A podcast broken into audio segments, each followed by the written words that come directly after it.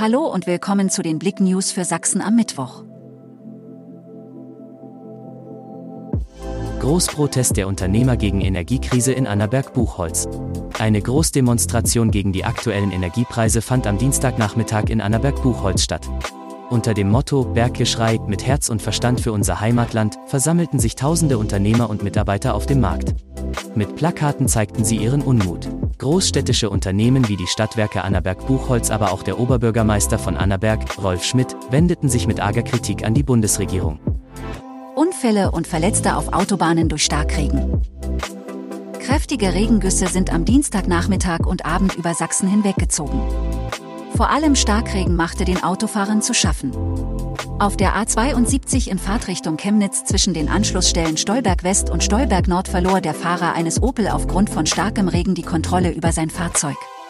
Auf der A4 in Fahrtrichtung Chemnitz zwischen den Anschlussstellen Heinichen und Frankenberg verlor am Abend der Fahrer eines VW ebenfalls bei starkem Regen die Kontrolle über sein Auto und prallte gegen die Mittelleitplanke.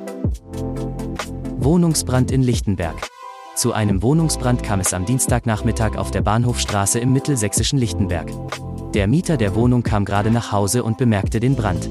Circa 50 Kameraden eilten zum Mehrfamilienhaus und konnten den Brand in der Wohnung schnell löschen. Zwei Katzen wurden leblos aufgefunden. Habeck rechnet mit Atomkraftweiterbetrieb bis April 2023. Ein Weiterbetrieb der zwei Atomkraftwerke in Bayern und Baden-Württemberg über dieses Jahr hinaus wird immer wahrscheinlicher. Wirtschaftsminister Robert Habeck hat nun angekündigt, dass alle Vorkehrungen für dieses Szenario getroffen würden.